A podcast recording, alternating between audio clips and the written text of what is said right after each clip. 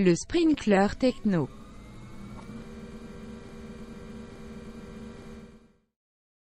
Okay, this week on the sprinkler, the technical sprinkler, sprinkler techno. I'm not exactly sure if we actually have an English name. One of my favorite techno people in the world, Darlene Wilson. Uh, I've known Darlene for like 17 years. We've worked together for long parts of those 17 years.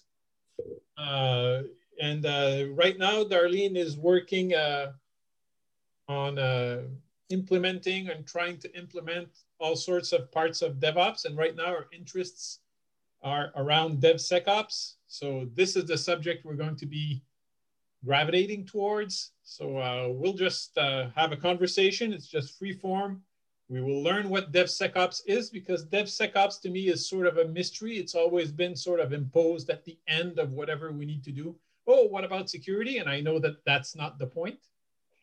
And uh, security is important and it's difficult. And uh, if you think coding is, dis- is a problem, then coding securely is even more of a problem. I have a quick anecdote and then we'll start talking from there. Uh, in 1996, I think, there was a guy called uh, Marcus Ranum who used to uh, be in charge of the uh, firewall toolkit. And at that conference, he, he tried to sort of live write some secure code for a protocol or something.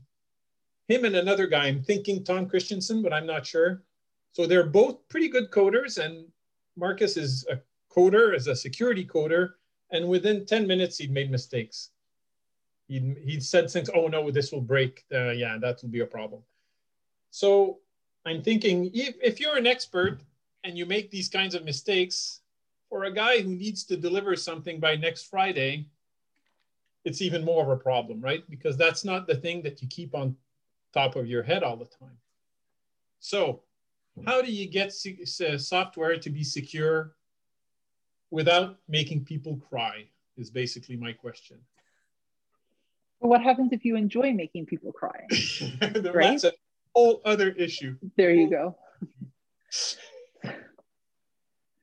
So um, thanks for having me to both Yes, of you, pleasure. Pascal, JP. You're welcome. Um, I can't believe I've known JP for 17 plus years because I would have been in high school, I think, at that time. but uh, yeah, so um, I started my career as a developer. Did about two years as a developer, usually gravitating to you know team leader, work stream lead before there was agile, things like that uh, roles. Um, became a manager about 10 years ago. Probably wrote my last piece of production code 10 years ago, and since then have um, worked a lot about uh, evolving teams into with their better agile processes leading towards just devops which we started to try to do stuff like that out of pragmatism before there was a term for it. And then i found out there was a term for it in about 2011 i was like oh wait this is what we're trying to do right? Bring dev and ops closer together um, and then from there i had the privilege to work with a lot of amazing or a couple amazing security um, cybersecurity people and who taught me immensely how important security is to it's just another quality metric but it's one of the most important uh, that we have. And i sucked up everything i could learn from them. So i would say for about the past seven years i put security in there with good uh, software practices and i don't think that there's kind of a devops without a devsecops it's a bit controversial out there whether you need the sec in the devsecops um, I think it you, we hopefully in about five years we'll drop it and we're just going to say DevOps and security will be implicit in that. But um, that's basically my background and that's my passion areas. I'm in the middle of studying for my CISM, which is um, Certified Information Security Management, um, which is you know kind of hopefully that'll help with you know the overview of implementing all of these things across. But um, yeah, so that's my background. Great. You know, for the the DevSecOps, the sec part of it, I think Mhm. just like Agile needed to be there for um, reconciliation or clear uh, removing the gap between the business and the developers, we needed something between operations and development. And probably now we felt that there was uh, a bit of miscommunication or or avoidance of communication sometimes between those two departments, the devel- development, ops, and um, security. So I guess it's to somehow bring awareness a little bit more towards that you know yeah shift them left a little bit because it's not at the end of uh, the development that you want to know that you you have security gaps and you need to uh, no. to do something about it and and it's traditionally been like that right? Because and it, it's it's functional and i go through this evolution often when i'm starting to talk to people about better testing better uh, testing shifting left on testing and all of these devops principles.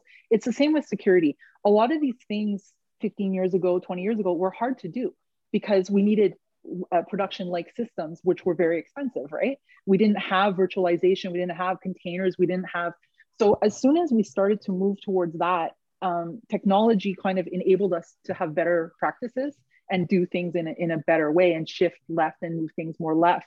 And actually, that's something. Um, if you look, um, anyway, so so Gene Kim, one of the fathers of, of DevOps, um, wrote the Phoenix Project, which is probably one of the more famous books about DevOps. And every uh, everyone listening should read that book if they want to know really what DevOps is. And and and he's actually coming from a security background, just as an anecdote. Um, he was one of the founders of Tripwire, actually. Uh, so so Gene Kim, you know, talks about having this um, the technology and the architecture enables the cultural transformation that has to take place, and the cultural transformation that takes place pushes further the architecture and the technology that we use and the tooling. So it's kind of like the symbiotic nature, right, or relationship where both are kind of supporting and pushing each other further. And so really, I look at it like that. Like before it was really hard to run uh, these security tests earlier in the pipeline, just like many of the other tests, like characteristics tests, anything like that.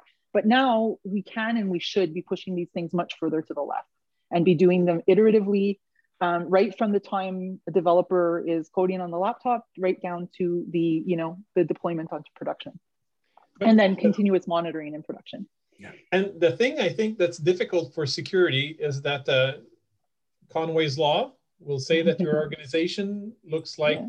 whatever your your software your, models your organization yeah exactly yeah. and you, when you look at uh, when you look at how security is often implemented in companies because it's important it's like a separate vice presidency that doesn't go through normal channels or whatever so yeah.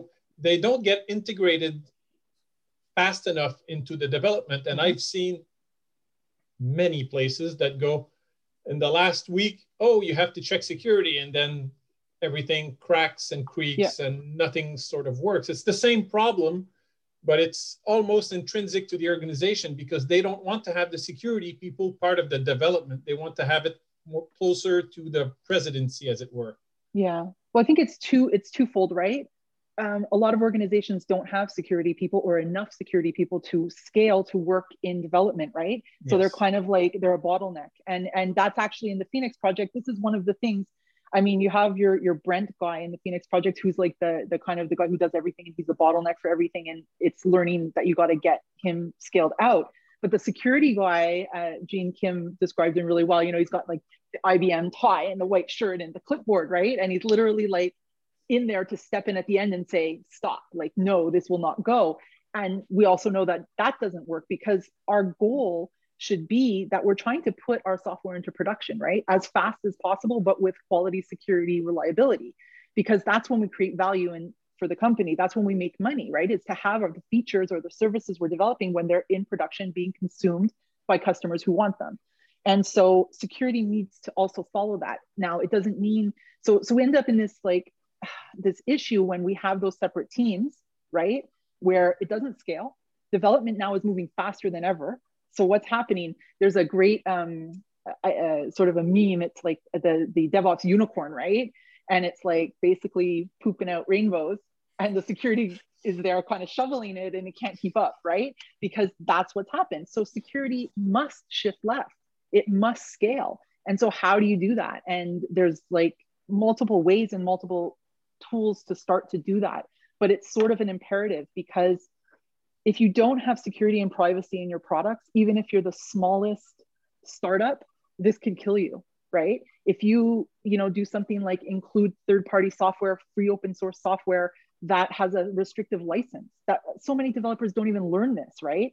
If they include a license that's restrictive, or it's a copyleft license and you include it in your software, great. You might have the best startup idea ever. You go and sell it. They, they come in to do the due diligence They start looking at your third party software because any startups out there, I'm going to tell you when you go to sell, the lawyers will come in and they're going to start looking at your free open source software that you included. And if you violated the or, or included a license, a copy left, guess what? You don't own your source code. You must give it back, right? To free to the community.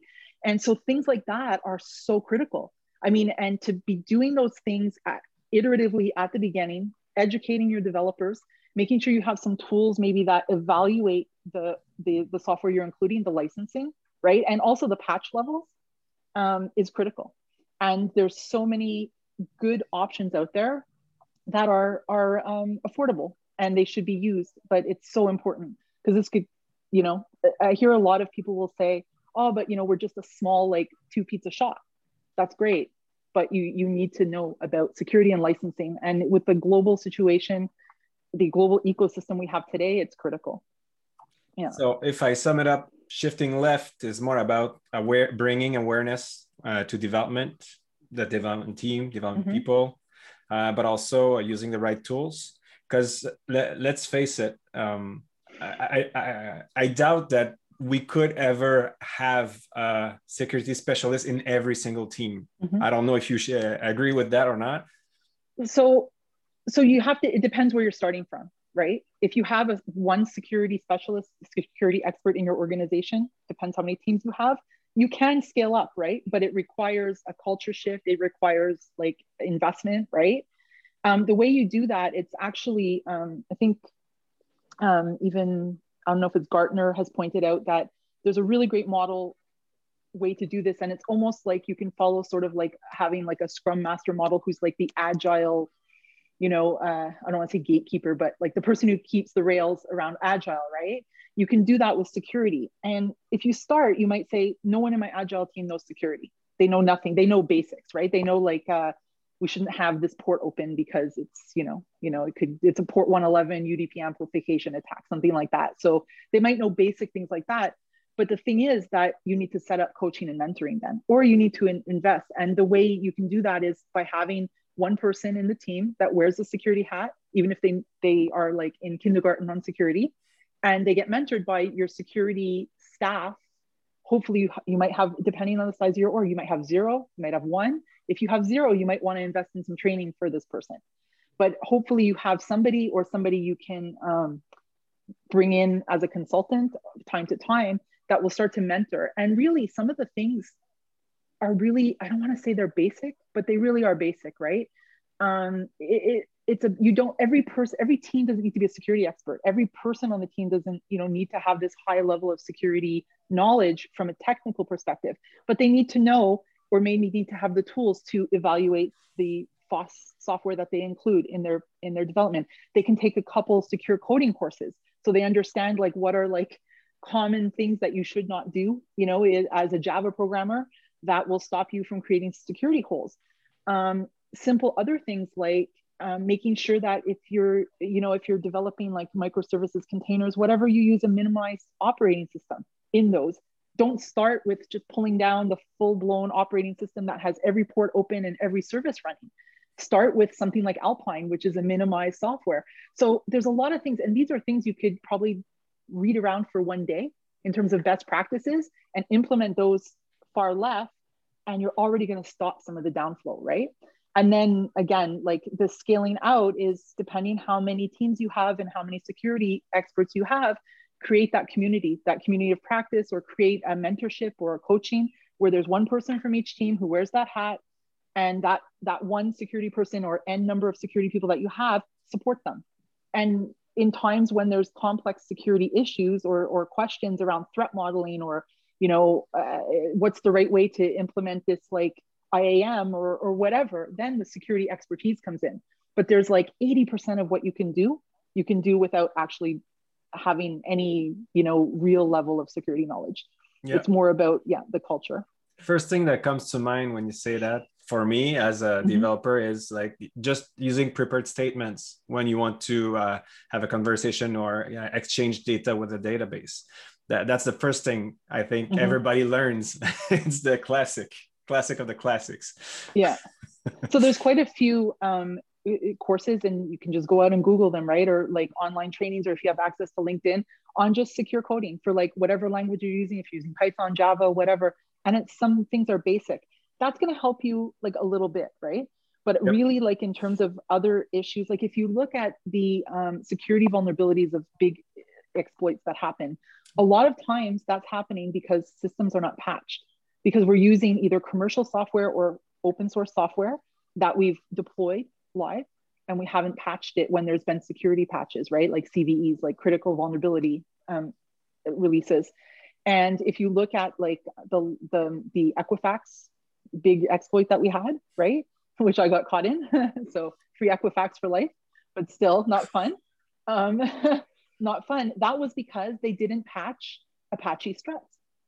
There oh. was a severe vulnerability in Apache struts. They did not patch it.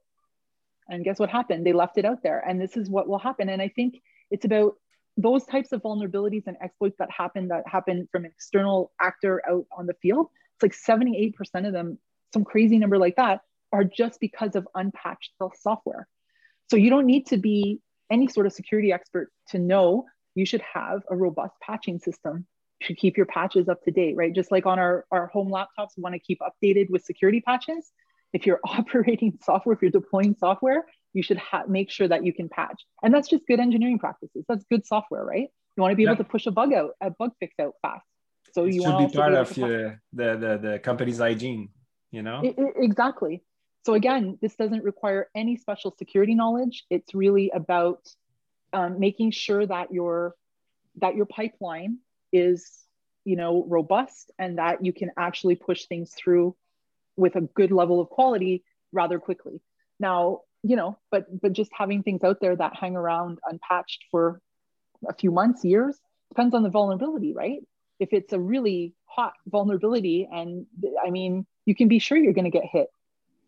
So Equifax, I mean, look at how many, how much money that cost them.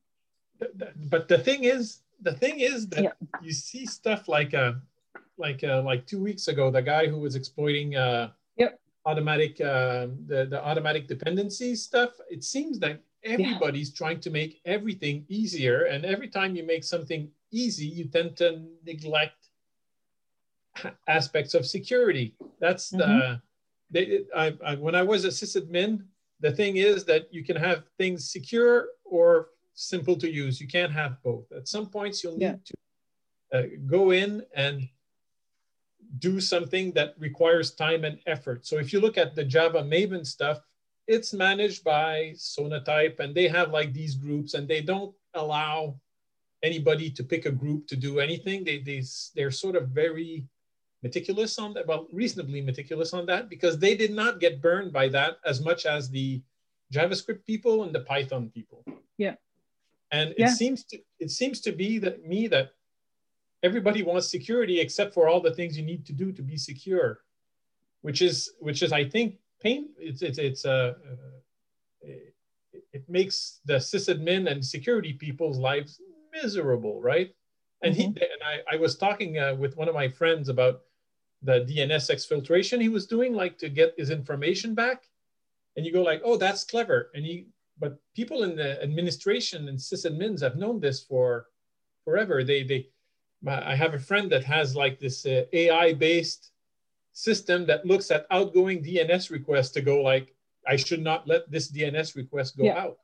Mm-hmm. But it complicates everybody's lives. That's that's the thing, right? It's yeah. It's anyways. But but I guess from a, a from a software production standpoint, right? Like where where you're you know I, I, mean there's the overly complication of your own laptop right if you were to put all these security stuff and have to implicitly say like let this let this program connect you know nobody would be able to use their laptops right? Or, or, most people would not. I know people i know some crazy security people who have that level of control over their over their uh, um, laptops but i think it's just ridiculous. But i think what it what it speaks to is again it speaks to this um, so one of the one of the tools or, or like techniques or pro- processes i guess that you can use is in your scrum teams when you're going to be developing a new service or a new feature that part of your planning right and part of your like yeah part of your planning is you look at are we going to be developing anything like that is putting us at risk like you do like a threat analysis a risk analysis right um, a threat and a threat modeling for that feature. Now, a lot of times it might be, yeah, there's nothing, it's quick, right? Like two minutes. And sometimes there actually might be something, right? You're opening up a bunch of ports, you're, I don't know, you have some type of authentication, whatever. That's when you use those like security experts where you pull them in to help, like, help you, right? But you should be looking at that stuff early on. And at the end of it, it's always this balance the risk versus the usability, right? And you might let some things go and say, you know what, the usability in this case is more important than the risk. The risk is we can mitigate it, it's not so much of a risk. And there's always going to be this balance because the most secure thing is unusable and the most usable thing is not insecure. So exactly well, like everything yeah. else in uh, development and in it mm-hmm. it's about trade-offs you need to make yeah. the right choice and you need to uh, make those choices uh, with uh, enough knowledge to be able to uh, to make the right choice basically it's always balancing you know the the pros and cons yeah exactly you need to be in touch with your customers also because what you might think is not a big deal might be an enormous deal for them yeah. it's the same thing as yeah. all software yeah well we're talking about security but in there we also have privacy and privacy is becoming a huge thing with gdpr in europe and just new privacy laws and everything. And people are much more concerned about their privacy mm-hmm. and how their personal data, their PII, their personal identifiable data is used. And um, there's huge fines under the GDPR. Um, not so many course cases yet to see how it's really going to translate, but still, like you, when you're developing now and, and doing database modeling and, and just any sort of data processing, right? Managing people's, um, I don't know, like like whatever you have from them, whether it's just their name and their address, anything that's personally identifiable, um, there's strict guidelines now that you ha- or, or laws, not guidelines that you have to follow. And, and it has to do with data retention, it has to do with logs. I mean, everything, right? And so, like it or not, organizations have to like actually learn a lot more about security and privacy now, just because of the the the the yeah the global situation. Two meetings in the last two months about GDPR. I have yeah, I've had. Sure. So it's it's a it's mm-hmm. a really it's a real thing. It's not just a, a passing thing, right? So yeah. say say I'm a developer and I want to uh, be a bit more aware about uh, what I'm doing, uh, the the cost of my decisions and stuff like that. Is are there tools uh well, you, you mentioned some training but i don't want to necessarily promote one in particular but uh, yeah. I, I i did Secure Code Warrior free ads to them because it was it was really good. I don't know if you know about them. No. Uh, it was about the whole os like the top 12 or 16 yeah. uh, exploits mm-hmm. and um, you, you you were challenged with uh, code snippets and you you had to find where um, there was um, uh, security problem and how to solve it too. So you need yep. to fix the code and submit it. It was really well done. So that that could be a way to you know kick, get you kickstarted on uh, your journey to being a bit more aware about uh, security stuff. Yeah, yeah, agree. But uh, so if I have a large code base and I have not at all worried about security or in, in that context, right? I've worried about it by not sleeping at night not by, uh, mm-hmm. what what tools would you use? Are automatic tools any good, or or is it just all human brain power? No, I mean it depends. It depends what your tool is. Like, is it you know web based? Uh, like like it really depends on the tool, right? But I mean, there's many um, open source tools you could grab to do sort of like a pen testing, right? There's some proprietary ones as well. Some of the security te- uh, tools are very expensive to do this this test automation. I mean, Nessus is very expensive. Um, you know, there's, I mean, there's there's the tons of tools, but you can get a, a lot of tools out there from like even Syscat. You can look at, at like what they have, and there's people who have Syscat scanners. Um, so depending what your product is, you could go and look for some sort of a tool that you could at least get sort of like um, uh, we call it like um, it's kind of like M&M, you know, hard shell like outside and softer inside. So make sure at least your shell is hard and then address the inside. So one of the things we didn't touch on, but this is like the really close to my heart is, is more around defense in depth. And defense in depth is taking that software security, um, you know, realm, but applying it even broader because so many of the vulnerabilities or, or, or security incidents come from inside inside actors right? Whether it's mm-hmm. even a mistake like just an accident it doesn't actually mean they have to be malicious. They could actually just go in and because somebody didn't take care to like restrict their permissions right? To do a, a proper like like um uh, permissions modeling they go in, they have permissions they shouldn't have, and oops, they go and delete something, right? And it brings, I don't know, whatever, they could delete a bunch of users or whatever. So that also happens. And it's not to say that all of these security events are from malicious actors. It doesn't mean every internal person is malicious. So what defense in depth is, is kind of starting from that inner core and working out, right? And making sure that, like, so for one, if you're um if you're a software house, 100 people, you hire people in, right? They get credentials on your system, they get access to your, your GitLab or your GitHub or wh- wherever your source code is, et cetera, et cetera. You know, there's many tools there that you want to, or, or processes you want to keep in place to make sure that when you offboard them for whatever reason, they quit, you get rid of them, whatever, that all of those permissions get deleted, right? Seems very basic but scale that out like to a, a, thousand person company that maybe grew really fast and they never did it before and there's someone manually going into github and deleting accounts and or deleting access to the to the uh, the repos. I mean just something like that is like a very basic thing but it's at the the core right? And you start to like move out from like the core to like everything else. So you know how it, it, it, involves like how people log on um, just everything from a defense in depth point of view. So you're starting not just looking at the software but looking at how people access the software and trying to lock down every path. So basically like if um, an, an external malicious actor gets in they can't advance through the system because you've done this defense in depth where you've taken into account at every step. You know um, a lot of people who are not operating um, publicly accessible networks used to say, oh, but our stuff is inside a protected network. So we don't have to worry about the security of our, you know, box inside a protected network. But that's not really true because you can have a sysadmin that might be able to go onto it who is a malicious actor, right? Working for whoever. Um, or somebody, like I said, just you know by accident goes and does something that brings down your, your network because they had access they shouldn't have had so all of those basic all these building blocks that provide you with the defense in depth and the kind of like the the software security is one part of that. It's just one part of it. So it's it's quite holistic.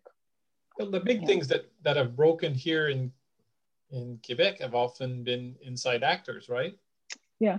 And it's not it's not remote people that found a bug in software. It's an entire process thing inside the house yeah. that wasn't managed a lot of times it's our RBAC right like people shouldn't have access to that part or you know yeah we've seen it a lot in the banking industry right? Where yes. people had people had access to things that they shouldn't have had access to. And, and, and no with no oversight. Yeah. Exactly. And some yeah. uh, I've, I've worked in places where security is so complicated that at some point people take shortcuts. Yeah. I know i've worked on systems where i did not have a password because it was it would have been like the 17th different password i would have had to get and I was using somebody else's password because somebody gave it to me because he knows that it's going to be another two weeks before I get it.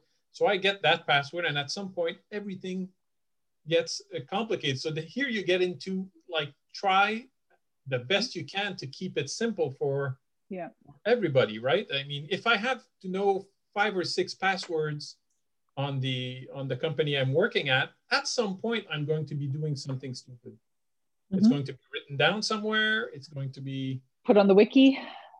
Something yeah. like that. But exactly. so those are those are exactly the points like when you talk about defense in depth, right? Like it sounds crazy, but don't put passwords on the wiki. How many but I, I would ask like your listeners, how many people have done that, right? It, it's because it's easy and we do these things and and there's a lack of security awareness or there's a lack of even belief that oh yeah but that one password but that one password could be the, the difference between an external actor getting through and being able to advance an attack or getting hit at a door and not being able to advance an attack. It could be that they you know got onto your confluence page or whatever wiki doku wiki you're using found a password and went and tried it and it worked somewhere and now they have another door to get in so that's why defense in depth is so expensive um, so expensive so important but um, and and probably expensive a little bit to to put at all. You know, there's there's a cost to this, right? But one mm-hmm. of the other things, just from a, um, a developer point of view, that that I would I would really encourage is you know any sort of secrets, keys, passwords, whatever should always be stored encrypted. How many people have them in you know especially for the headless accounts, right? The machine to machine, the the automation, the test automation accounts, and all of this. A lot of times those credentials are stored in plain text, you know, in the source code itself, right? Of course. And and and that that is a really bad practice I know. Um, absolutely. And if you look, I mean, um, there was like a uh, two years ago, I think, uh, one of the other banks in Canada got hit with that. I can't remember which one it was. If it was National, I don't want to. Anyway, it was one, one of the banks. Um, it was there were uh, basically like hackers, right? Looking for source codes stored into some of the generally known source code repositories, right? That had credentials for CI machinery. So for Jenkins, they were looking for GitLab credentials, Jenkins credentials, anything like that, because they know if they can get in there, they can maybe start injecting code. They can start doing something. They can hijack, right? And they were specifically looking for credentials from financial institutions who are oh. using, you know, our, all of what... our good automation practices and everything. So one of the things always the, the, it, it's so easy to put the passwords in and the and the, the, secrets and the, the keys and everything. They should always be stored separately, encrypted using something like Ansible Vault, something like that. Really, really important. Yeah, and but, not I mean, so trivial to do. exactly, it's, and it's it's sort of a decision that's sort of the and the, there's a couple of problems with that. You start by a small project and you have your files with you have them in there I mean, every place I've ever worked, it's always so what's the password? You start looking through property files and stuff, and you go, oh, that's a password. Why? Because there's a star and a dollar sign in it. So it needs to be a password. There's no reason why somebody would put that. So you find you figure that out. And then at some point, you decide, hey, we should have this. And then it goes to sort of a committee, the security committee, that will decide on how security will be managed. So it's taken out of my hands. But until they come up with a decision, I have no option, right? I so for and the more time I spend trying to figure out how would I, know how I would do it, but now the, the committee it's, they're far away from me. They're going to be done in a year or six months or whatever. That just amplifies the number of passwords that will go into the wrong place, and it yeah. sort of has this uh, effect where it uh, deresponsibilizes it that then you think, yeah. oh, that's not that's not my problem anymore. There's a, other people. That's yeah. why I like all the DevOps ideas where it's not just DevOps, but it's it's your responsibility. It's not somebody else's problem. It's your problem. You should probably, if you think it's wrong, then do something instead of just exploiting it, as it were. As I, I have often done, right? I'm not mm-hmm. uh, more honest. I'm not uh, more uh, less lazy. Uh, what? Less lazy. Yeah, a lot of times, yes. listen, we're lazy, right? Like we also want to do things yeah. easy and fast because we have 50 other things to do, right? And we have to get yeah. our feature out. So I'm not going to sit here and figure out how do I, I don't know, like encrypt my these passwords. I just need to get my feature out. I need to deliver, and that wasn't one of the requirements, right? exactly. so, so, so this is where some of the stuff starts as well, and and and I agree. I mean, the it, it's again, it's a balance, but knowing what you're doing and taking a conscious decision, a, a mitigated risk, or saying that, you know what, all of our source code is housed on our own servers inside a you know really well protected network we're not out on github we're not storing it in the cloud somewhere it's like whatever so this is very low risk for us whatever you think i mean there's always a risk but if you identify them and say look the cost to do something like ansible vault is going to cost us like I don't know, however many weeks of work for however many teams. And what's the benefit? You might say, you know what, that's not a priority, right? Because we still have to deliver features. And that's the reality. I mean, we, we're in a business that we make the money when the feature is deployed. So, but you need the feature to be somewhat secure and somewhat with a, a, the right level of yes. quality. So it's the right security, right level of quality, and those are the decisions that you need to take but it's it's good to it's important to know what you're not doing and why exactly. and, and then take the decision right yeah that's a big problem to me uh, what you just mentioned because it's it, it is true and um, I, I constantly have to fight mm-hmm. that uh, as a technical coach or agile coach or DevOps coach, it's mm-hmm. always the same. We want to improve the situation. We want to improve the practices. We want to uh, bring automation. We want to do uh, more uh, uh, continuous uh, integration, delivery, and stuff. It doesn't come free. You need to invest time. And mm-hmm. people are saying, well, the client doesn't pay for that. He pays for functionality.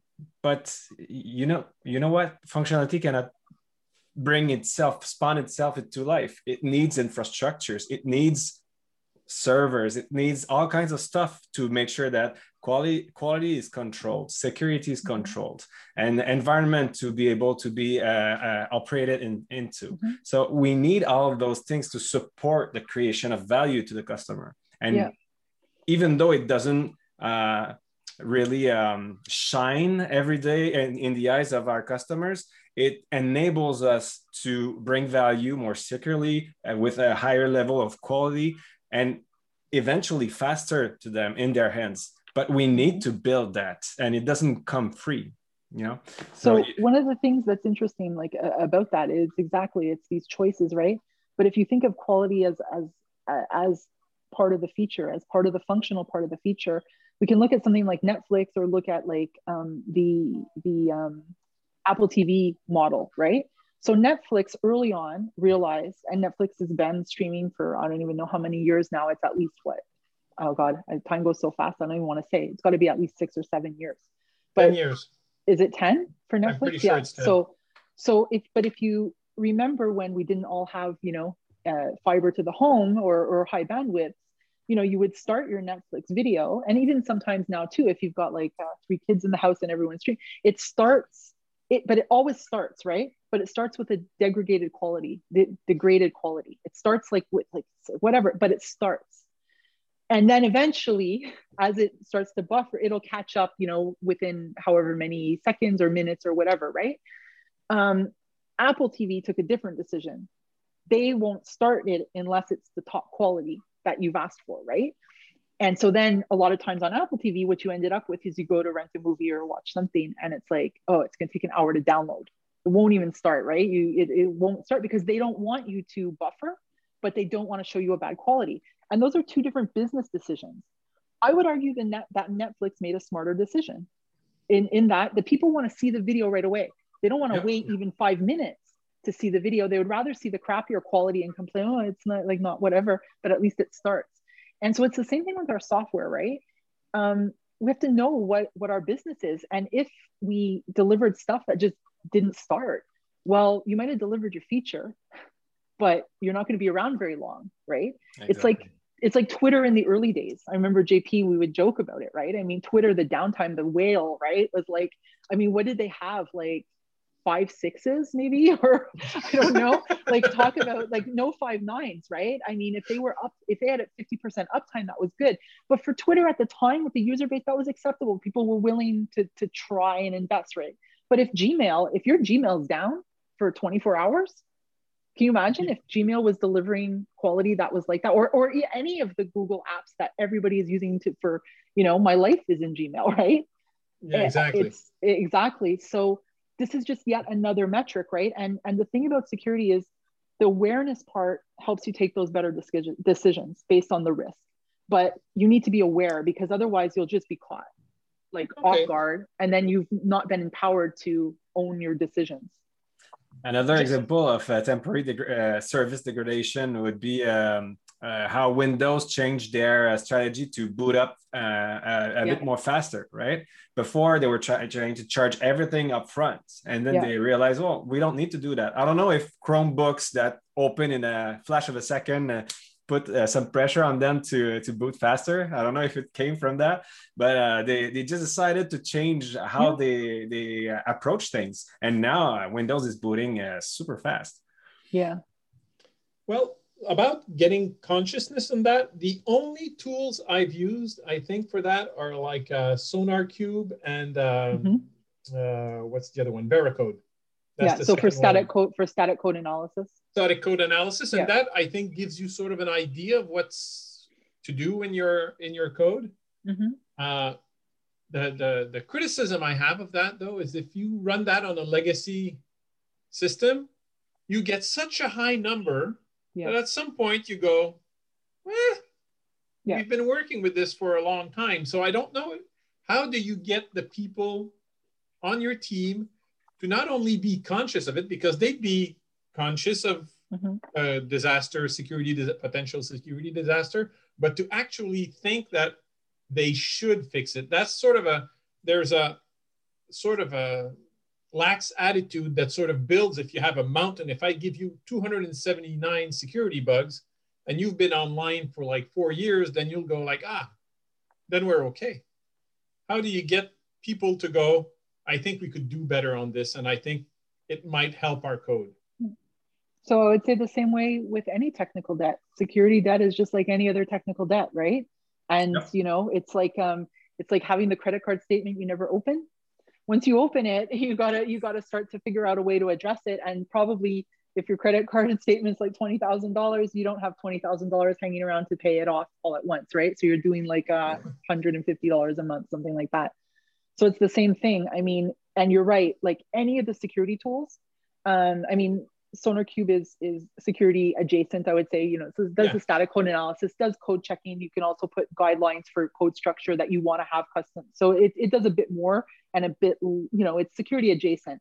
But Yeah, yeah. um, it's the same thing with other security tools. If you run them against your stuff, you're going to get piles of data that you might even probably have no idea what to do with, right? exactly So in some instances, you need um, you need a security specialist or expert to come in and kind of look and weed through. That's where their expertise comes in place, right? Anyone can run the damn tools. It's not so hard, but actually configuring them to get the right stuff for your business model, and then actually going through and saying, oh, this is like a false uh, positive, or this is okay, this is low risk. That's another thing. But on SonarQube or any sort of technical debt when it comes to you know the, the code or test missing tests like automation automated tests whatever you you gotta triage it and say like okay there's a thousand issues here. Maybe maybe we'll look through and find 10 that we really should fix. And the rest we're just gonna say uh, like just keep it buried and because you'll never get to it right? So i think Yeah. like that's the other part is there has to be a realism around like you can't it- it's um what's the uh voltaire uh you know uh, perfect is the enemy of good i Yeah, think yeah. is the statement right? So it's it's always that balance. Now going forward what you want to do is educate the the developers and the teams right? And and and other people in the org by the way right? Like the product yeah. owners was- and yeah and the managers and everybody else to understand the importance of security and how to take those risk-based decisions right because you're not going to do everything. And then just some general practices like like just including like i said something that does your free open source scanning like when a develop like front through pulls up out through your maven files looks at all of the open source you're including and basically right on your screen as a developer in eclipse you get a box that says oh this is like a gpl license. This is approved in your organization and you this is oh good for you. You took the latest patch level. All good green. Or you know you've included a, a copy left license this is big red mark. Maybe you can and and from there you could even if you wanted to go further you can block a developer from integrating that code right? From doing a git pull stop them from doing it based on you know hey you you know so just even that some of those tools that you shift left with raises awareness even if you haven't even told the developers what you're doing right? Yeah exactly. Um, no, no, i yeah. get what you're saying. But, But again think that- technical debt there's no magic to technical debt right? Either you invest but- in, in it with, with within the teams or you put a side team together to invest I, I don't like that model but you put a team to chip away but it's or you My- leave it my and you live problem with it. my problem with DevOps and DevSecOps and sort of Mhm. these separations that people make is that they view them separately, right? So if you have technical debt, call it what you want, like the code is not high, uh, is not correct in Mhm. certain aspects, and you have security, that's two pools that you need to pull from. And people, I don't think, understand the subtleties of maybe the relationships between the Mhm. two and these ideas. So it's very difficult for me. It, I, I'm, I'm not good with people as a general rule, but uh, for a manager, if you're going to have to explain to him, this is technical debt and this is security debt, I think you're just creating a wall in his mind that now he needs to manage these two things and It's all te- yeah, it's all technical debt. It's all Yeah. technical exactly i agree I really you. like Yeah. I really like that you place them all in the same bucket because to me that that's what it is. Anything that is not uh, production ready or uh, production quality Mhm. level ready, uh, and regardless if it's uh, defects or uh, uh, missing uh, automated tests or uh, security requirements that are not met, you name it, all that to me is technical debt. And Yeah. the my my last thing that I dislike about the tools, but it's not the tools' fault. The tools are doing what they're supposed to do. The last thing, and this is true of uh, of uh, SonarQube and Veracode, is that people see lists and they will try to destroy the lists instead of fixing the problem. So if uh, I- I'm going to go with SonarQube because I've seen this more. Uh, if if somebody can find technical debt like bad variable names, he will go all over there and change all the variable names, reduce what SonarQube reports, and view that as a success. Mhm. Same thing can be done in security. If you go in security and you say we're going to boost every version to the latest version, I would think maybe two thirds of that effort is for no reason, right? Mhm. And and uh, I think tools sort of reinforce those bizarre metrics that people view as important, like your code should have 90% coverage and unit unit test coverage that annoy the crap out of me, where you just want actually to get 90%, it's 100. It's Yeah. 100% coverage. it pisses me off to no to no end because people start chasing the number instead of Yes. fixing the actual problem, which Well- is maybe think more about what you're doing, right? It's that's the underlying message of it. 2,000 things to fix in Veracode is think a bit more and think of upgrading your versions and think doing it every day instead of doing it on that month and then having a drop like this in the numbers and you go like, mm-hmm. yeah, we've succeeded. You haven't really succeeded because six months from now, you're going to be going back up and you've not learned anything. Yeah. It is a- I want to do a little pause because you just brought, uh, brought something that's very interesting. And it goes back to uh, what Darlene was saying about everything being in, in uh, symbiosis. You know, uh, when you want to change those uh, version to be the latest version, some people would uh, argue that, well, we need to retest everything. Mhm. But then when you have test automation and you have continuous integration and you have your pipelines and everything, well, you know, keeping up to date doesn't cost you as much because you have automated so many things. So Mhm. everything is in sym- symbiosis. It's a great example. And I just thought of that while you were uh, mentioning the, the version example. Well, it goes back like to what I had said at the beginning about um, putting the code into production as quickly as possible, but with quality and security, right? If you take it from that um, aspect, putting the code in quickly means that you have levels of automation, right? It Doesn't mean, of course, you don't automate things that are either way too expensive to automate, and there are things that you might choose. Uh, we can't test with that system, right? Like it's going to cost us too much to mock it or or whatever, right? But the thing is that that's kind of that goal that you should be going for, and and like JP, with like what you're saying is and this is often a problem with anything we measure, right? Anything we kind of measure that you can put a number to, like, or a KPI to, is that we lose sight of what's the goal of what we're measuring versus that number. And I think that that tends to be like a management problem, right? Of so, a so like looking metric. I- exactly. So like if you have a thousand things in SonarQube and you cut out 900 of them by doing something that really was meaningless, that might look good to people who don't understand what you really did, and you still might have a hundred issues that are actually the more important ones. exactly. So again, it's it's always the same thing, right? It's always about what are we doing that is adding value, and that and you have to triage the stuff and prioritize it, and everything won't make it. Then that's the reality, right? We would love to live in a utopia where everything gets gets built in from the beginning, where we have like you know a six month like runway that you put in all the ci and you get everything perfect for the developers and then they start and they all are, are you know full stack developers doing their own iac like everything always green you know? And and that's a utopia that doesn't exist because we need to put features into production right? And- uh, we need to make this- money. this comes back to the separate uh, vice presidency for security is that what they say goes, right? So at some point, if the vice presidency decides you need to do A, B, and mm-hmm. C, that's going to be the law because that, that sort of gets to the point where if you don't do it regularly, then at some point the vice presidency will say, drop everything. I don't care, whatever you're doing, drop it. You have 72 vulnerabilities that are high please get them all off the and that takes time. And i think it I, I understand why there's a separate vice presidency but it would be fun if they would be earlier in the process which is the shifting left. I understand this yeah. but they they tend to see the result at the end and complain at the end. But this is like scaling anything right? In software it's you need to do it earlier and as Jez Humble says if it hurts do it more often right? So yeah. I mean, the security, it's no different. I, like I said, like that's why I, I call it just another quality metric. Um, not to minimize it, but actually to like give it more power to say that it's not something special. It's something that should be there. It's not kind of something that we bolt on at all.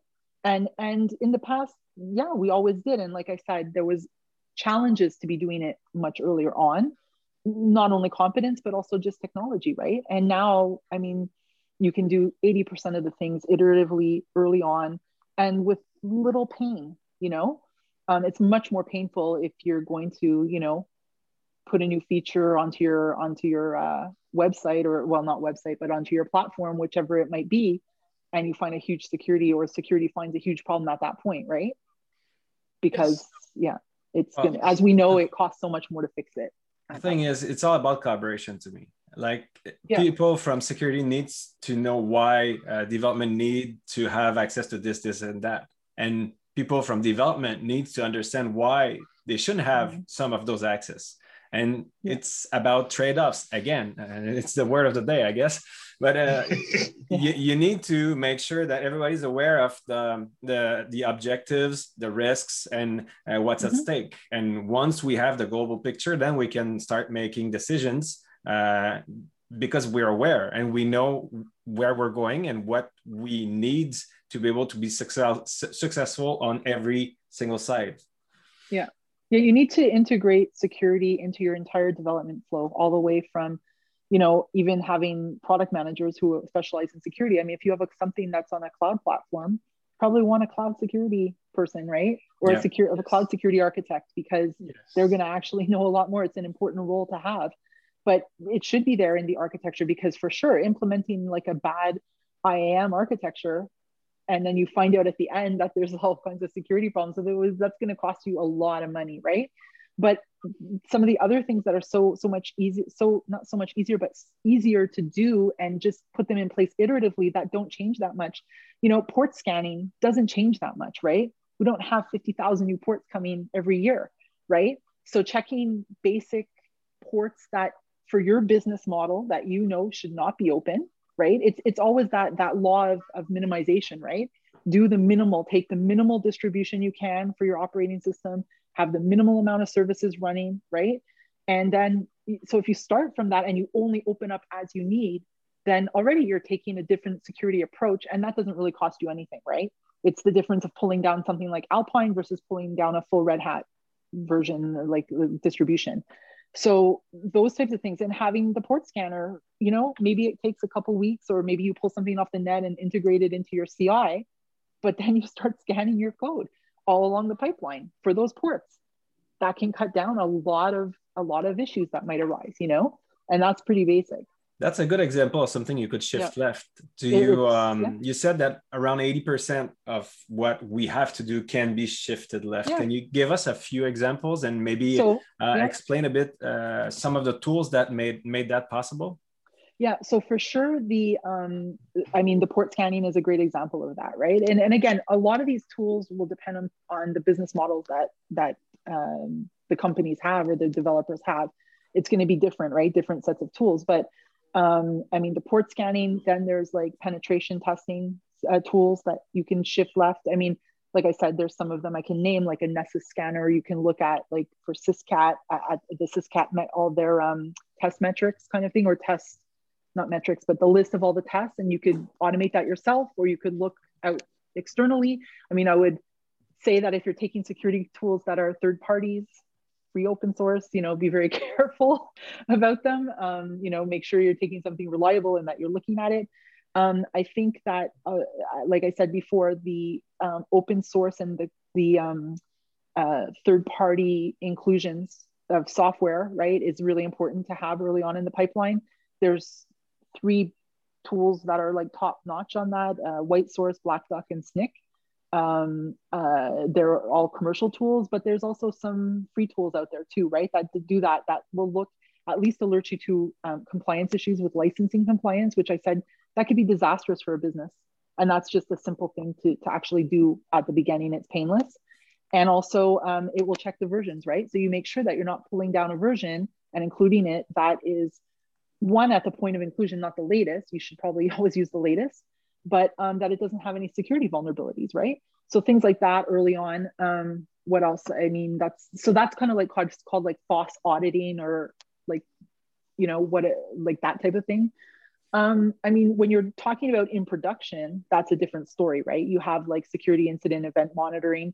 Um, Elasticsearch has has just released last year, I think, like a, a huge component that does that there's HP ArcSight, like all these tools that will monitor, but it really depends on your, again, your business model. If you have something that's distributed across multiple clouds around the world and you have multiple nodes, you probably want something like an ArcSight that's monitoring off of each box. But this goes into like a huge O&M implementation around your monitoring strategy, your logging strategy. And that's where um, a security uh, product manager would come in, right? To say what's our strategy for log retention, for monitoring from a security perspective as well as a regular like you know o&m perspective. Um, what else can be shifted left? I mean like if um, so the other part would be that um, as so as part of this is not so much a tool as a, a process. Like i said do the threat modeling and the risk analysis every time you start a sprint right? It could take as little as 30 seconds. No nothing we see and that's it you move on. Or you might have to do something a little bit deeper. Based on that you might have to write some security tests for the code you, you wrote. So those should be automated just like any other uh, test cases. Your unit test, your feature test, you should have security feature tests for the feature you're developing in that sprint. You know, it's a good again, mentoring opportunity right there to have people from security exactly. come and sit with you and yeah, start building a strategy to automate some exactly. Tests. Yeah. So for sure, when you have in the teams low level of security awareness and knowledge, that's where you leverage the security experts is in the threat modeling, the risk analysis, and then in maybe helping you identify what are the tests you should write right in the automated way. Um, so that's another big way to to to shift uh, to shift left is just to be doing that at the beginning of every sprint. So the automated tests you know the pen testing again like these are tools you some it, it might be as fast for you to develop something in house as go out and, and source something right? Um i'm just trying to think like what else is there? Um i mean that, right there you're covering 80% you know you really are with the start the static code analysis and the, those tools another important tools to have in place that's great yeah. Yeah. So you start you if you get that anyways, at some point people are going to get it in their head that they should be doing it, right? If you if you get once in a while you get a warning saying maybe that's not the right version, that will start mm-hmm. people thinking about that uh, uh, yeah on a daily basis, right? Yeah and and the other thing is if you work for like a, a large company or a company that is in an industry like banking or um, you know military or anything like that you're going to have really much larger security um, rules and regulations that you have to follow especially in the banking industry right? So the software you you make for like i don't know whatever your little app on an iphone to i don't know count whatever you know versus your banking app I mean, they have very different security regulations. So you also have to know when we talk about the security tooling and shifting left. Well, if you um, if you're in banking, you have different uh, yeah organizations that have the security guidelines, right? So you you'll want to automate those and shift those earlier to do those types of checks, right? So it really depends the industry you're in as well. So you keep mentioning. Yeah you keep mentioning financial institutions. I'm going to say medical institutions and yeah. pharmaceuticals uh, are the yeah. absolute, I'm going to say nuttiest, but with affection. yeah. They but, have but specs yeah. on everything. Yeah. What, what so about SpaceX? And so And one of the things in that is where you you go between security and compliance, right? Like it's kind of like you can call it security or compliance. You might have compliance bodies that you have to comply to. And in those, again, if they're very industry or, or product business specific for you, you might implement them on your own. Maybe you have 200 compliance like um, test cases or something that the security got, and basically look at what, and if you were running any security tests or there was someone doing that manually, right? Look at automating whatever that person was doing and get that security person actually mentoring and doing the more value add with their expertise and not just kind of like pen testing or yeah doing something like that Pretty much. yeah I'd like to hear you a little bit about uh, software security practices. I'm pretty sure that well, I'm not aware of, of them, and uh, I would like because I know for for development, for architecture, for and design and uh, quality, we have a bunch of practices that we can learn and. Uh, uh, follow. Uh, I would call them engineering practices, like uh, uh, TDD would be one. Uh, there, there, there Mhm. are many of them. Uh, but for security, uh, is there such a thing? i don't know i mean there's secure coding guidelines in any language that you're working with i think knowing those is kind of um, important um, but i really think it's it's more around and and jp maybe yeah, I, i'm saying this as someone who hasn't coded for like 10 years right so i'm a i'm a teaching not uh, not doing. But um, i think the, the practices again are very similar to things like tdd You- security is just another quality metrics in there. So your security should be thought of up front you should be doing those test cases up front right? Mhm. before you implement your feature in the, in the exact same way. So those types of um, the shift left practices are, are probably the most important for security to be successful. Otherwise, security is not so different than any other technical area. It's just really about making sure that like other like we did so many years ago with with having external like INV and QA teams where they're like at the end and getting the the test cases and executing them and throwing them back you're doing now the same with security as you're moving it like backwards and integrating it throughout the organization throughout the development cycles throughout the pipeline and scaling it. That to me is the most important. It's the awareness the cultural change and the scaling of it. Because that's the other part. You will never succeed with um, you'll never be able to keep on top of what you know um, security threats are coming. Never. You'll never be able to because i mean it's completely automated right? It's completely ai driven um, you'll never keep on top of it. You won't be like be able to plug your holes so you need to kind of scale it. It needs to be scaled and it needs to be built in from the beginning. I would say that that's more important actually than actually having all your developers know secure coding. Because your secure coding guidelines you could catch through something like SonarQube or through your tests you know? So I, I, but maybe I- that's a radical thought I've always thought that if you're doing web programming and you haven't read OWASP, then you're doing something wrong. So that's the whole thing, right? It's it's such domains, there's such specificity to where you're working that at some point you need to understand how that works. If you're working in telecom and you haven't seen what the problems are with SIP and Yeah. how people can uh, influence uh, the protocol, then you probably shouldn't be coding using SIP. And it's pretty Yeah. much all the same thing, right? If you're developing a, an Android application and you don't understand that somebody could come and steal your data by an, via another application, you should probably be reading up on that. So I'll challenge you and say, like, especially for the OAuth, right? That if you haven't done it, but I've created a structure of automated tests that are validating your code as like, you know, you you step in your developer day one, right? And you're pushing code out to production. For example, I mean, that's that's the Netflix model, right? You start there, day one, you have con- code running in production. Why is that? It's because they have such confidence in their, and I do want really dark here, so I should probably turn on the light.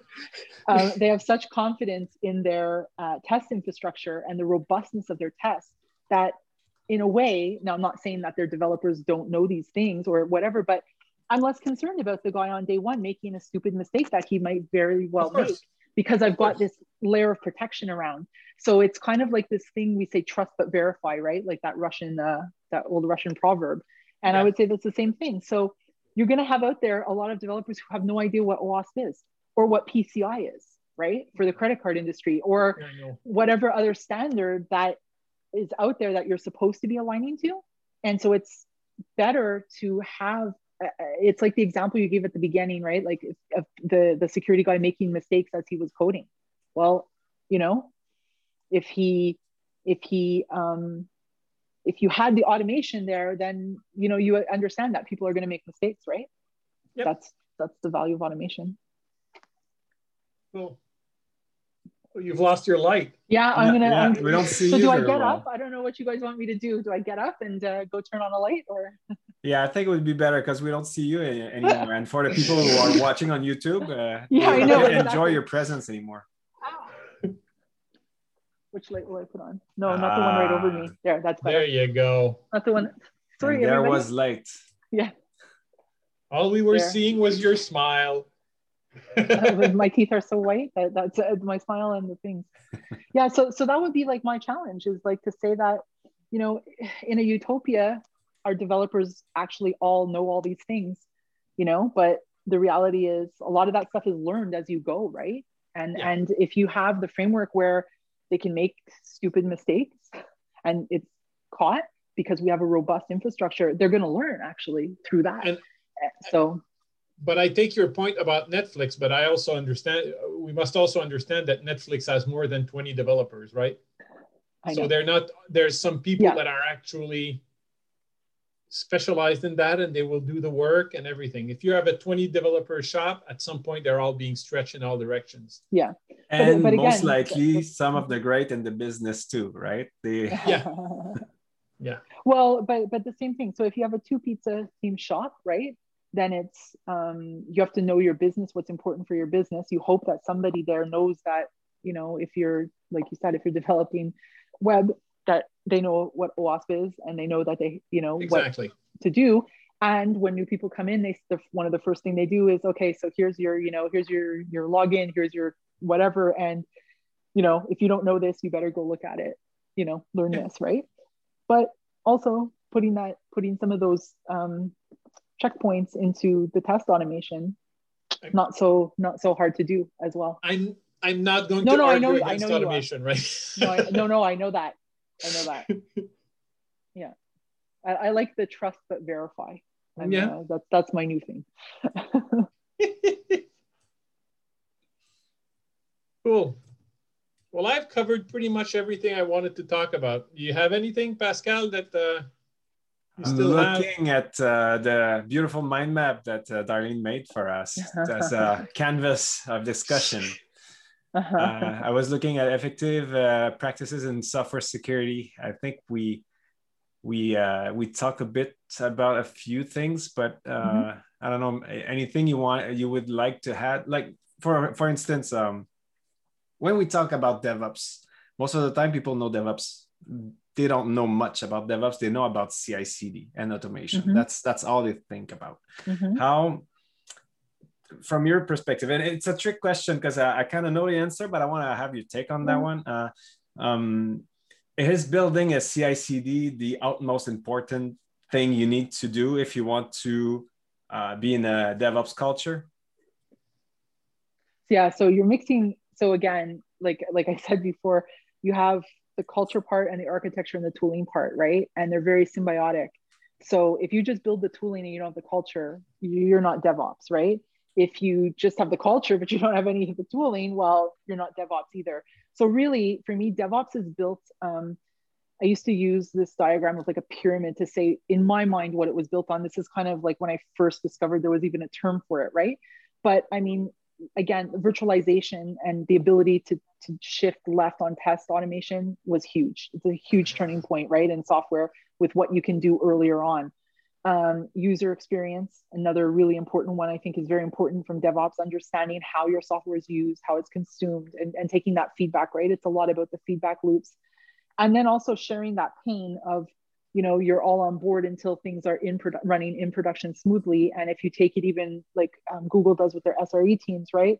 Um, sometimes the teams who did the service are actually monitoring their service. They're the ones who get the pager right?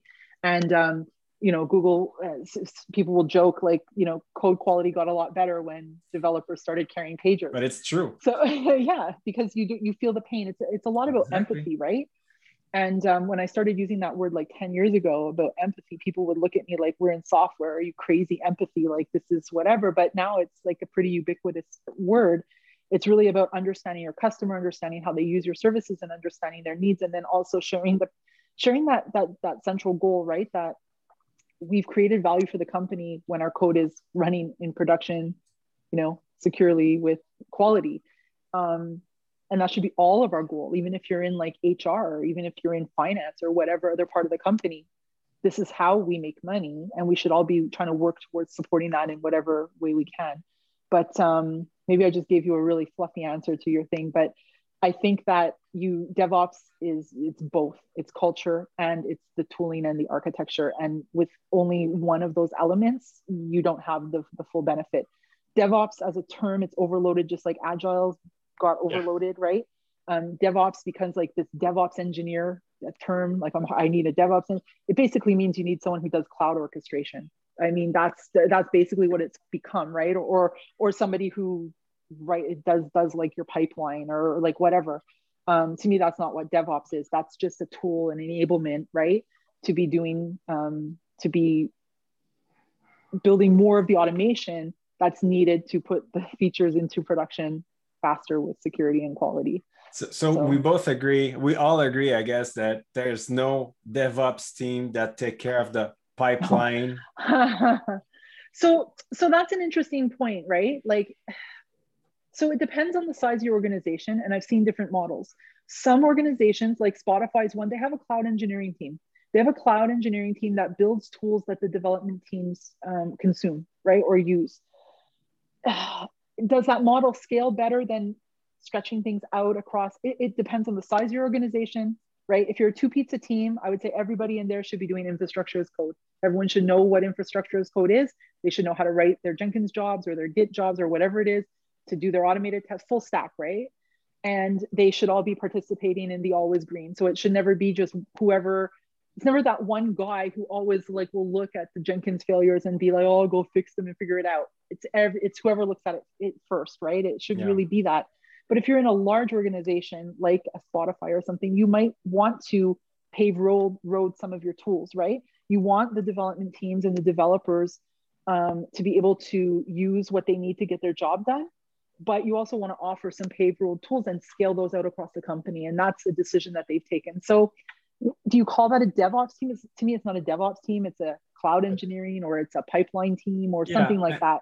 And um, I, I, agree with your description. Uh, what yeah. I meant was, you know, uh, when you you don't deploy your stuff, when you don't do yeah, uh, create new jobs in Jenkins, uh, I, I, I do agree that uh, dev teams in a sizable company won't never have to in, install a yes or a PaaS or uh, do a, orchestration of some sorts or uh, install the Jenkins, for instance.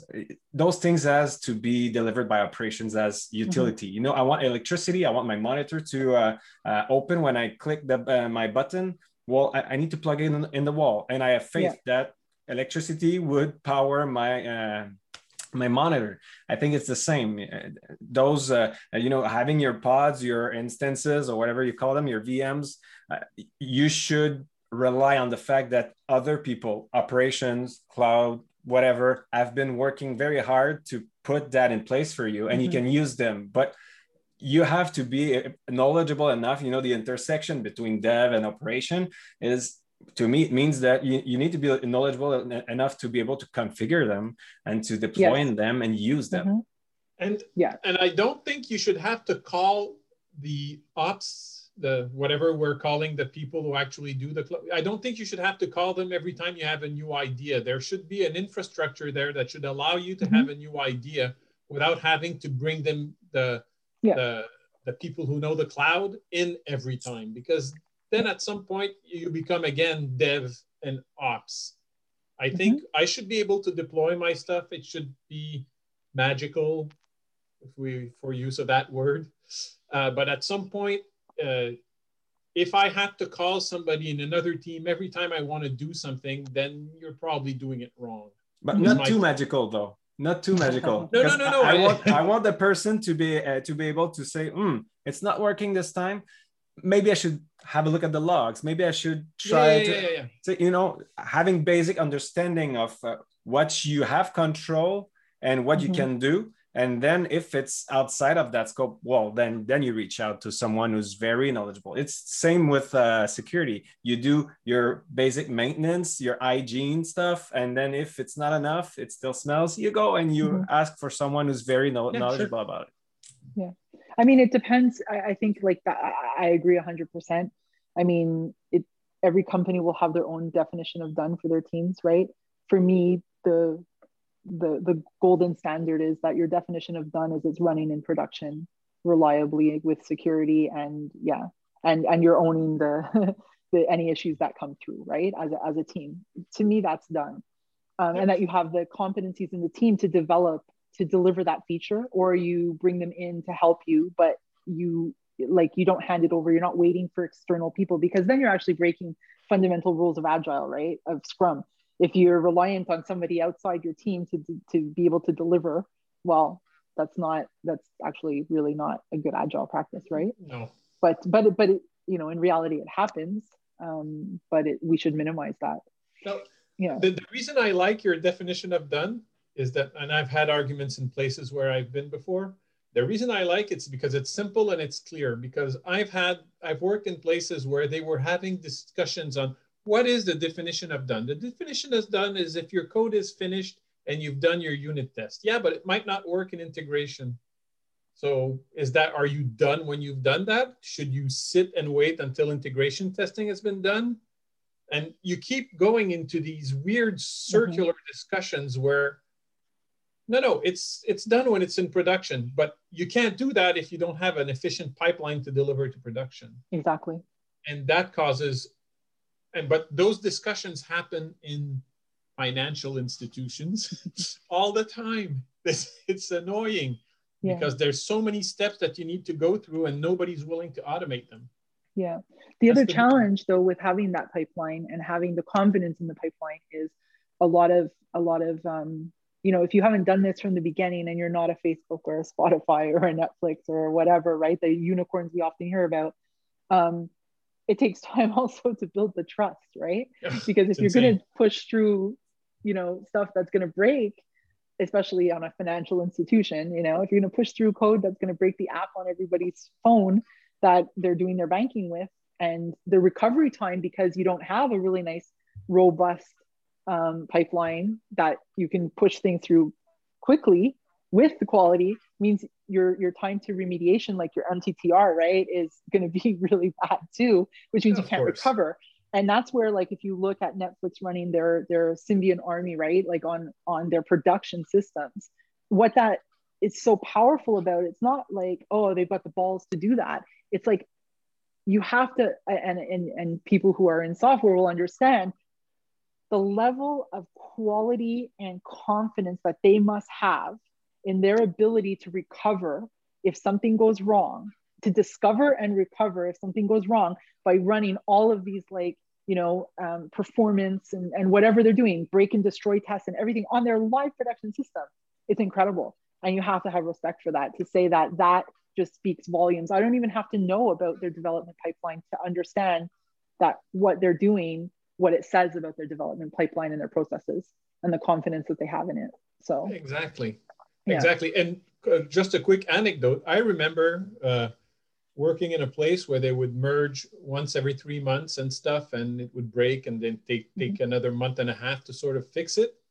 And I was on a team that was supposed to automate all that process. And I was working with a brilliant young man that I'm not going to name because it's going to name the company.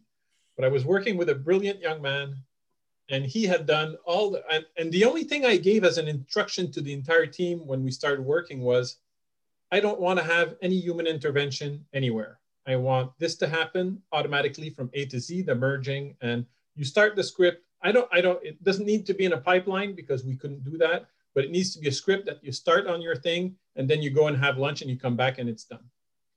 And uh, so we started doing that. We started merging and started working. And so at some point the guy decided I'm going to be doing this in dev now. I'm not going to do the three month thing, the merge every three months. I'm going to do it like every day.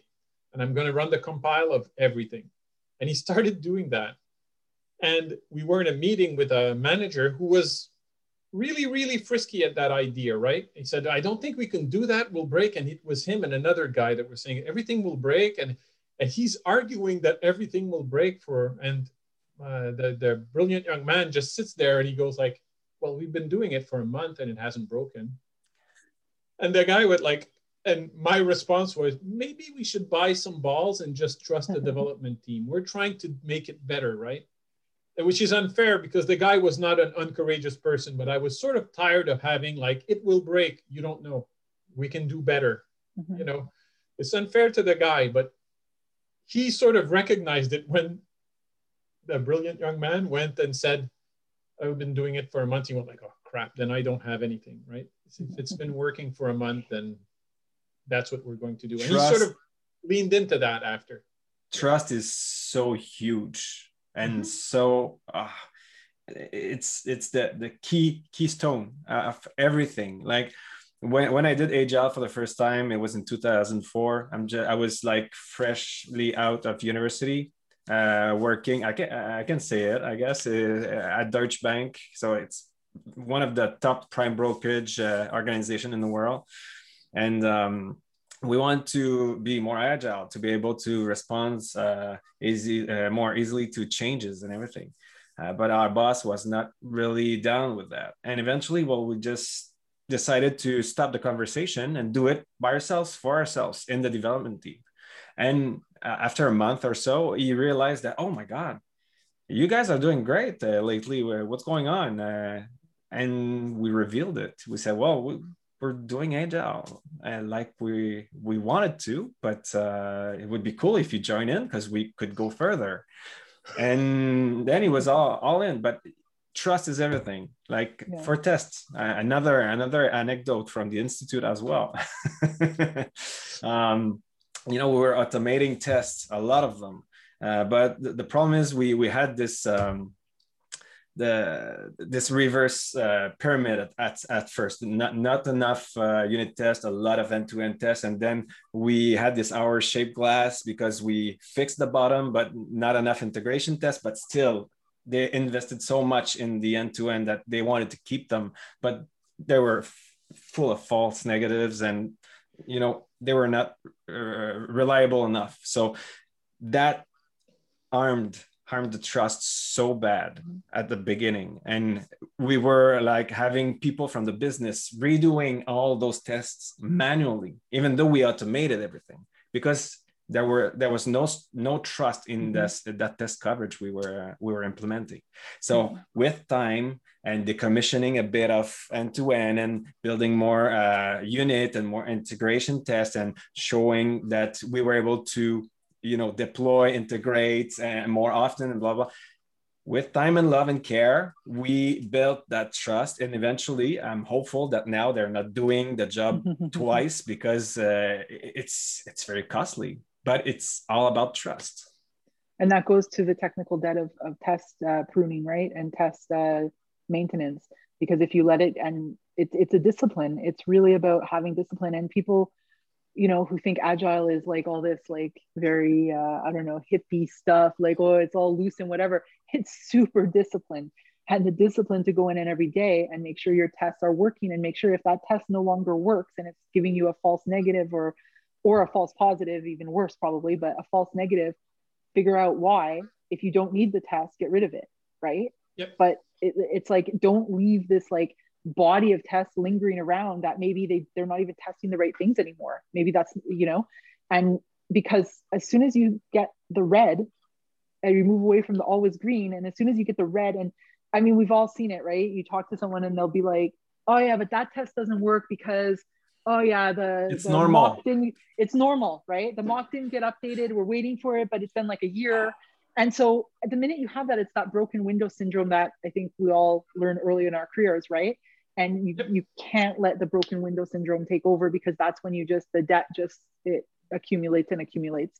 And oh, the technical debt in all of those areas, it's that that's yeah, it's it's it's but it's so disciplined to prune it every day and it's hard yeah but it's it's Yeah. part of being a craftsman and craftswoman you know Uh, if you we had this discussion last last week jp Last and week. i about craftsmanship and we want to do a a, a, a podcast on that with people discussing uh, some form of table ronde or something you know to, to be able to exchange on that because it's it's part of your values if you want to be a professional if you want to do things the Yeah. right way you need to take care of business and taking care of business meaning it, it means that uh, you're the uh, owner of the code of whatever you're producing uh, whatever is your responsibility and you need to keep that clean at all time and make sure that it will evolve in a right way uh, and, to- and always in good Yeah. shape and, and, and being clean. Yeah it's super important. Yeah. Agree. Yep. all right. I think uh, it's a great note uh, on which we could uh, end this. Uh, I see that we still have a lot of topics that we could cover. So I guess it will be till next time, Darlene. It was uh, i'm very more interesting than happy to, to, come back with you. anytime you, want thank oh, you very well, much Well, I'm glad to hear that because we'll have you back for sure. Well, thank, Thank you so you, much. thank you to both of you take care All right. Cheers. bye